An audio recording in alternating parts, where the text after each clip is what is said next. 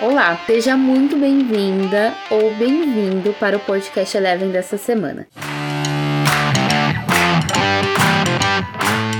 O que você entende quando uma empresa faz uma aquisição ou fusão? Você acredita que isso é positivo, é negativo? Depende, né? Bom, hoje o tema é esse e nós vamos tirar algumas dúvidas que chegaram através das nossas redes sociais. Eu trouxe um dado muito legal, muito importante para a gente pautar o nosso episódio. Essa semana saiu uma pesquisa da consultoria Dealogic que coleta dados do mercado financeiro com a informação que já foram realizadas nesse ano, em 2021, 52,1 bilhões de dólares em operações de fusões e aquisições no Brasil. Superou já o valor de todo o ano passado, que foi de 45,9 bilhões de dólares. Detalhe: a gente ainda tá na metade do ano, né? A gente viu algumas movimentações bem interessantes de grandes companhias do varejo, por exemplo, como a compra da Ering pelo grupo Soma, na saúde com a união da Rap Vida e da Notre Dame Intermédica, no mercado financeiro mesmo, as movimentações também já estão todo vapor. Uma que todo mundo comentou foi o Nubank que atraiu um aporte de 750 milhões de dólares pela empresa que é liderada pelo Warren Buffett, por exemplo exemplo. Recentemente, no nosso canal do YouTube, a gente fez um especial sobre fusão e aquisição com o head de research, Carlos Daltoso, o Cadu, e o analista de varejo, Eric Wang. E eu separei para vocês os melhores momentos, alguns insights e dicas para que você, o investidor, entenda o que olhar, como entender a estratégia da empresa e identificar se isso é bom ou não e se faz sentido manter o papel na sua carteira, por exemplo. A jornalista Juliana Munaro questionou o que os analistas olham na análise e o que eles levam em consideração. Confira. E que outros pontos, Cadu, né? A gente está falando aqui uh, das estratégias, né, de uh, adquirir empresas para complementar uh, o seu modelo de negócio. É, cuidado com a velocidade, né? Então isso pode ser um ponto de atenção, dependendo do caso. É, que outros pontos vocês olham quando é anunciada uma operação de M&A Uh, que, que pontos o investidor precisa ficar atento? O que, que vocês levam em consideração na análise de vocês? Principais pontos, assim, quando a gente olha justamente nessa parte das sinergias, né, se de fato a operação que está sendo adquirida, a gente enxerga sinergias não só aquelas tão tradicionais, né, principalmente falando ali de back-office, né, então estruturas realmente administrativas que você consiga encontrar redundância e aí sim capturar, mas principalmente sinergias, pensando ali no caso mais de varejistas ou empresas de tecnologia mesmo, é, na parte de receitas, né? Então, gerar uhum. ali oportunidades de cross-sell, realmente entender se a oferta que uma empresa tem é, casa com a oferta que outra empresa tem, que de, de fato você consiga ali, no fim do dia, aumentar as vendas dos dois lados. Né? Então, trazer essas oportunidades, ou mesmo entender se eventualmente são é, empresas que têm ali alguma atividade, que tem alguma produção, alguma coisa nesse sentido, então você consegue aproveitar a escala maior de uma para alavancar a escala de outra. É, acho que entrando um pouquinho mais em casos específicos, né, que acho que um ponto principal ali quando a gente olha, por exemplo, para Soma e Ering, né, ali você tem um caso de uma empresa que tem ali toda a parte de digitalização muito forte, é, e do outro uma que não tem esse, essa parte da digitalização tão forte, mas uhum. tem um relacionamento com a parte fabril, tem conhecimento da parte fabril têxtil muito mais longo, né, histórico já centenário em termos de empresa, então acho que você consegue enxergar aí duas peças que se encaixam, né, então ver se, ah, eventualmente você tem uma empresa que faz muito bem uma coisa, mas uma coisa, uma outra parte talvez não tão bem, é, e a outra tem mais ou menos o oposto, né, então realmente entender se essas duas peças aí se encaixam para ver se de fato você consegue extrair coisas boas de dentro dessas operações, né, então, acho que é, assim, quando a gente olha principalmente isso, é, complementaridade de canais, às vezes, né? Então, uma empresa que atue muito bem num canal específico de distribuição, uhum. seja de um produto físico mesmo, ou seja de uma solução, uma outra que tem ali um produto muito bom, mas que os canais talvez não sejam os melhores, então você conseguir juntar um canal que é super eficiente, tem uma capacidade de vendas ali muito boa, e aí ele conseguir plugar esse produto e junto você ter uma força de vendas ali muito maior, que consegue de fato alavancar esse produto que é bom, mas que uhum. eventualmente uhum. não tinha ali um canal tão interessante, né? Então acho que também um outro ponto aí de, de é, que a gente busca olhar. É, acho que uma outra coisa, eventualmente você tem empresas que têm alguns benefícios fiscais, né? Então é, você poderia fazer ali a mudança né, da produção de uma empresa para a planta da outra, porque ali você ou juntar, porque ali uhum. você as duas se beneficiariam disso, e aí no fim do dia você teria uma empresa mais eficiente do ponto de vista é, de, de impostos tudo mais. Então, acho que é também uma outra coisa que empresas costumam buscar entender também quando elas fazem aquisição, e a gente busca também ver se isso de fato vai acontecer na prática. Né? Às vezes pode parecer, ah, legal, vai ter esse benefício, mas na prática é, a planta que ela vai precisar é muito maior, aquela região que tem o benefício não comporta. Então, é, também tem um pouco desse, desse equilíbrio aí de entender se de fato o que a gente vê de fato é, é, é, realizável ali na prática. É, e tem uma questão também, né? O Eric falou muito bem, existem dois tipos de sinergia, né? Uma na parte de despesas e outra na de receitas. Despesas é mais fácil e mais rápido você alcançar, receitas não são tão óbvias, né? A gente sempre olha, obviamente, o preço e o preço ajustado a essas sinergias. Muitas vezes o pessoal olha, ah, mas pagou, sei lá, 10 vezes a receita daquela companhia, mas calma, né? O que, que você tem de cross-sell ali, como em termos de receita, os clientes são, são exatamente os mesmos, você vai ampliar uma nova de negócio, então é muito importante olhar ali sempre, né, esse preço pago ali com um múltiplo ajustado pela expectativa de sinergia. E uma outra coisa também, Ju, que a gente sempre acompanha aí, falando dessas mega fusões, né, uhum. é a preocupação com o CAD, né, o CAD sempre avalia ali, né, no caso de Unidas é, e Localiza, é, ou é, Notre Dame Happy Vida, né, pode sempre vir, vir alguma restrição ali, né, o CAD solicitar que se desfaçam de operação em determinada região ou de determinada marca, né? Então a gente acompanha muito de perto ali também a evolução desses processos no CAD, né? Que acho que no caso de mega fusões ali pode trazer consequências ou até mesmo o CAD não autorizar né? aquela fusão é, e trazer consequências aí para as ações listadas em bolsa e quando o CAD não autoriza, por exemplo, uma fusão, como o investidor ele deve olhar para essa informação? E aí como fica, Cadu? Então, por exemplo, Unidas e Localiza foi um anúncio no final do ano, né? Sim. Uh, e, e, e, já era um, um, ponto a ser levantado, a questão do CAD e tudo mais. Uh, quando teve um anúncio, você já vê um reflexo ali no preço das ações no próprio dia, no próprio pregão. Uh, de repente, se isso acontece ou não é autorizado e tudo mais, a gente pode ver um reflexo novamente. Com certeza, né? Dependendo do que for, do que sair ali, né? E, e aqui nesse caso específico, a gente está falando de da aquisição dos dois principais players do país, né? O, primeiro uhum. e o segundo. Então, há uma complexidade maior, por isso o CAD vai levar aí mais tempo né, para analisar esse caso. Inclusive, uns dois, três meses atrás, a, a Movida entrou também. Né, uhum. Né, com, a gente acompanhou também ah, recentemente Links Stone, né, que também, que a Toto, Cielo, todas elas, os concorrentes ali entraram com com representação também no CAD, para que o CAD avalie melhor ali a, a essa aquisição né, da, da, da, da links pela Stone. Né? Isso. É, então, é uma matéria que a gente acompanha muito de perto aqui, né, a evolução desses processos no CAD, porque pode, como no caso Localize Unidas, né, as ações responderam bem ali ao anúncio, no caso de qualquer tipo de restrição, todo mundo vai ter que reavaliar ali, né, qual é o potencial da, da, da empresa que, da, que fica ali, né, no, no pós-deal, então pode trazer sim um impacto para essas companhias na bolsa.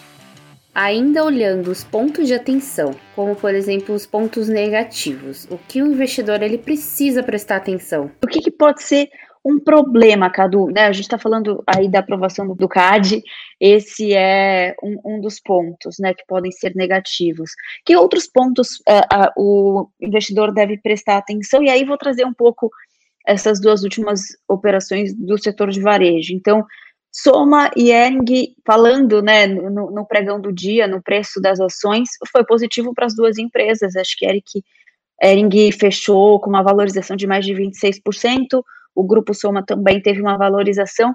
Americana e B2W, a B2W teve uma valorização do preço no dia, uh, lojas americanas não. Uh, isso é algo para o investidor ficar de olho ou isso é só algo momentâneo? A gente tem que pensar mesmo é no longo prazo.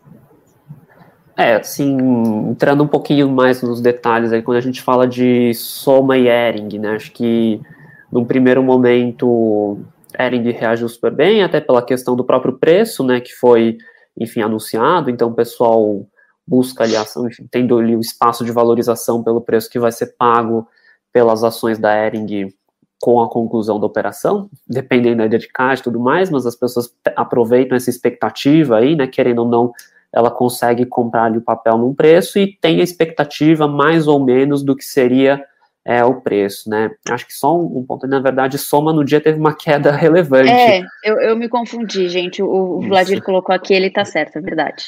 É, na verdade, assim, o que a gente percebe, né, foi uma aquisição quando a gente compara, né, até preço, a oferta hostil ali que foi feita pela Arezo e o preço que é, Soma acordou foi uma, uma diferença de preço muito significativa, né, um prêmio bastante considerável ali, mesmo quando a gente compara com o preço da Ering, seria ali preço de Ering pré-pandemia, que eles pagaram mais ou menos, né, então precificando ali é, uma operação funcionando normalmente, sendo que, querendo ou não, em todo esse processo de aquisição envolve riscos, então, por mais que a operação no fim do dia a gente enxergue sim, de fato, sinergias, é, o grupo Soma tem bastante a ganhar com essa aquisição, ainda assim, é, sempre existem riscos envolvidos, né? Então, quando você vê uma empresa fazendo uma aquisição num preço que não foi exatamente atrativo, vamos dizer assim, é, você gera uma reação mais negativa do mercado, porque você tem é, uma visão de que a empresa pagou ali meio que pela perfeição do negócio, como se tudo fosse acontecer de forma super acertada, não estivéssemos no meio de uma pandemia, é, e eles conseguissem do dia para a noite virar essa chave, a Ering se torna uma empresa super digitalizada. Então, acho que nesse caso específico, justamente isso, né? por mais que você tenha ali sinergias, acho que foi ali um preço que de fato não foi o mais atraente quando a gente olha assim em termos de, é, de valuation mesmo e das ofertas anteriores que foram feitas, né? Uhum. nesse caso específico. Exato. É. No caso de lojas americanas e B2W, não foi bem uma fusão ou aquisição, né? foi uma reorganização societária, né? um pouco diferente que já era esperado também pelo mercado, né? mas pô, isso já estava dado que eles iriam juntar né, as operações ou, né, do, do varejo físico com online, né? É, só que a forma com que foi feita também é, foi mais complexa do que o mercado estava esperando. Né? Então, vão segregar, fazer em etapas, segregar ativos ali. A, a loja americanas vai continuar existindo como uma holding, vai ser listada lá fora daqui a menos de um ano. Então, o mercado penalizou um pouco ali lojas americanas no dia do pós-anúncio, né? É, por conta dessa complexidade. Esperavam que fosse se juntar tudo num ativo só, e aí tem toda a questão de um benefício tributário que tem né, na B2W, né, por prejuízos acumulados ao longo dos últimos anos. Então, o mercado tinha uma expectativa de ver uma estrutura muito mais simples e acabou que foi essa expectativa foi frustrada ali da maneira como o anúncio foi feito ali, uma estrutura mais complexa do que o mercado estava aguardando. Eles comentaram sobre a Arezo, que recentemente adquiriu a Bal, a Pentes e outras companhias do setor como Renner, e indicaram algumas que já estavam se movimentando. O pessoal aqui está especulando outras possíveis operações. O Vladir Lameira está falando sobre Arezo e Renner como prováveis adquirentes. Isso faz sentido para vocês, Eric? É, assim, de fato, a Arezo fez ali algumas operações recentes, né, segue bastante atenta a toda essa parte do crescimento inorgânico, até pelo próprio posicionamento que ela coloca como empresa hoje em dia, né, daquela que eles se chamam como uma house of brands, né, então seria ali uma casa com marcas, né, então a partir desse ponto eles abrem realmente espaço para a gente pensar o que seriam novas marcas para serem adicionadas lá dentro, né, acho que um grande movimento que eles fizeram e marca bastante essa parte é, de buscar ativos de crescimento inorgânico foi justamente a aquisição da reserva, né, essa tentativa recente agora é, de Ering, mas a empresa segue, de fato, é, buscando ali empresas que possam adicionar para esse ecossistema de moda, né, acho que o, o grande ponto ali na, na história deles que eles estão buscando agora é se consolidar agora como também uma, como uma empresa de moda, né, eles eram já líderes na parte de calçados, Uhum. Mas agora eles buscam também, eventualmente, uma liderança também nessa parte de moda como um todo, né? Então, é, pensando numa empresa que tem essa ambição, acho que, de fato, é, ver outras operações seria algo já um pouco esperado, né? Acho que o que seriam é, esses alvos é um pouco mais difícil de dizer, né?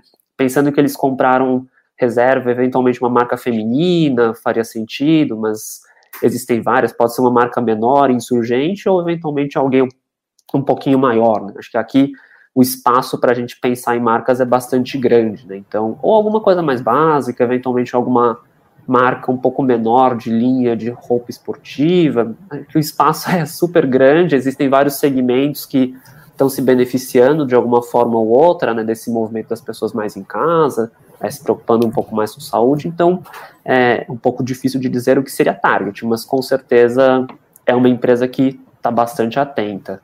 É, e, e Renner é outra que acho que gera toda essa especulação, principalmente por eles estarem fazendo esse, eles terem feito agora né, o follow-on, então eles estão super capitalizados novamente agora, e com isso eles podem buscar um ativo, é, o que parece, acho que o mercado mais olha justamente algo mais digital, né? A empresa é, tem um histórico ali de depender muito mais das operações físicas, fez um avanço bastante significativo de toda a operação online ano passado, né, por conta da pandemia, mas no próprio é, Renner Day, né, eles chegaram a mencionar né, no Investor Day deles que eles buscariam ali é, seguir é, nessa parte da digitalização, olhando também para a parte de serviços financeiros e que eles considerariam é, tanto desenvolvimento orgânico como inorgânico. Então, daria para a gente pensar eventualmente em algum player digital de moda, alguma coisa assim, ou eventualmente algum, alguma empresa um pouco menor ligada ali a serviços financeiros que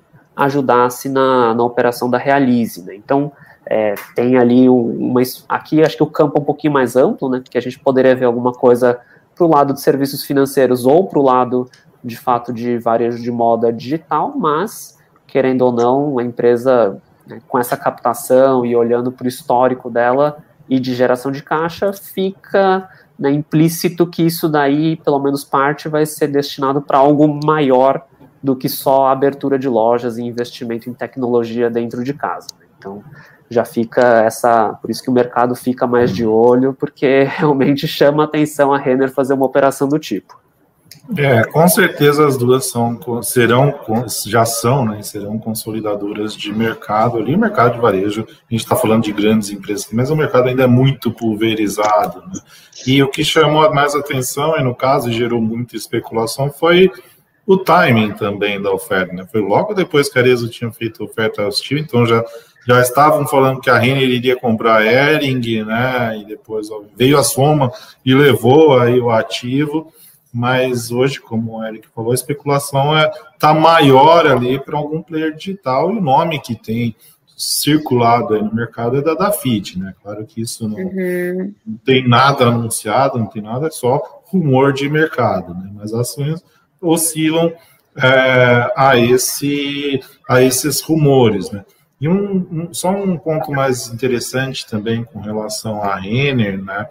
É, ela fez um movimento típico ali de as ações especificamente, né, quando num follow-on uh, anunciou a oferta, sabemos que ela vai pode uh, usar parte desse recurso, né, captou 4 bilhões, então, como disse, está muito bem capitalizada para esse ciclo de investimento à frente.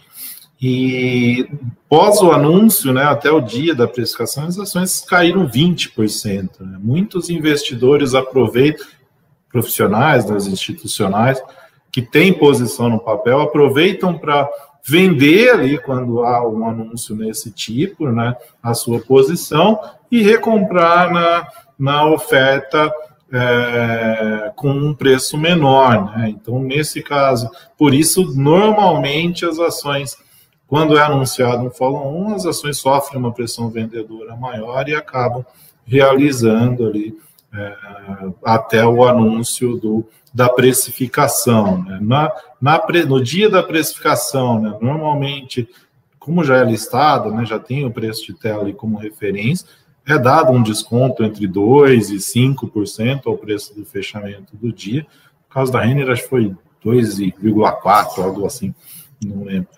mas é, e, e, os investidores institucionais então fazem esse movimento, né? vendem ali pós-anúncio e compram mais barato ali na, na oferta. Então sempre tomar cuidado também quando uma empresa que você tem no seu portfólio anunciar um follow-on, né? não, não se preocupe ali com aquela queda é, momentânea ali, porque isso são os investidores institucionais se posicionando ali melhor no papel. Bom, fusão e aquisição é algo para a gente ficar de olho e entender como o mercado vai reagir.